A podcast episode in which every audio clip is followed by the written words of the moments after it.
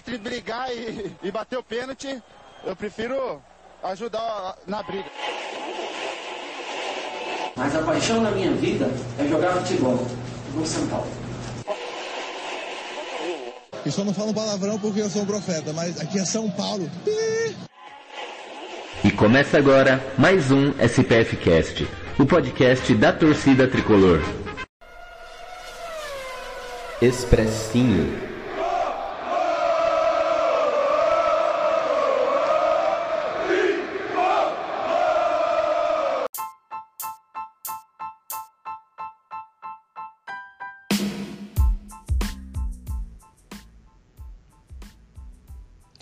Salve, salve, torcida tricolor! Beto Silva que vos fala. Está começando mais um SPF Cast, esse em formato de expressinho. Vamos falar aí do pré-jogo para vocês. São Paulo que depois de, de vir de um assalto, né, no Murumbi, jogando contra as Pepas, vai lutar aí para classificação que já está até que meio que encaminhada na Copa do Brasil diante do Vasco. Logo mais, São Paulo precisa do.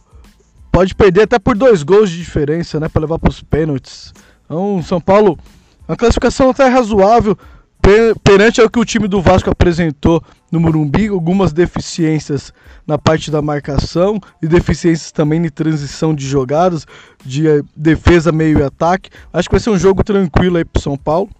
Paulo provavelmente vai ter a classificação sossegada. Uh, um provável São Paulo para hoje é Thiago Volpe, Orejuela, Miranda, Léo e Wellington. São Paulo provavelmente vai com a linha de com quatro defensores.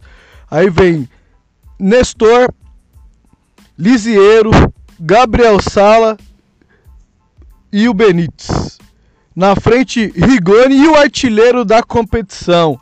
É isso mesmo, amigos. O artilheiro da competição, Pablo Plabito. Pablo provavelmente vai deixar mais uns dois hoje, hein?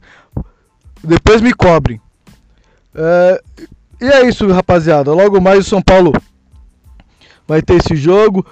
Notícias da semana, quem pode voltar aí é o Luan. Luan provavelmente vai estar. Tá, pode ganhar alguns minutos de jogo.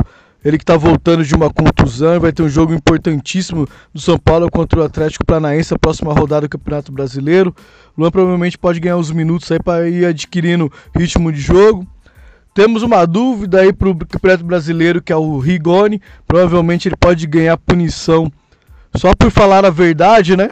Porque foi um assalto no Morumbi, todo mundo viu. O São Paulo pode ser punido e os árbitros daquele assalto não vai acontecer nada, né?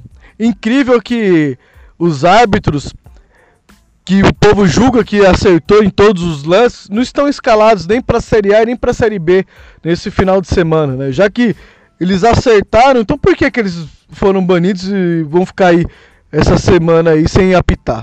Então eu acho muito estranho, ninguém se pronuncia, CBF fica quieta, calada e a gente não escuta os áudios do VAR, então não vamos entrar nesse mérito. São Paulo tem que fazer seu papel hoje, ganhar, ganhar bem e classificar aí para a próxima fase que vale mais 3 milhões e meio de reais. Então é uma vitória importante hoje aí para São Paulo conseguir aliviar um pouco o seu caixa. Então, rapaziada, essa é o pré-jogo do SPF Cash. Até a próxima, tamo junto. Fui!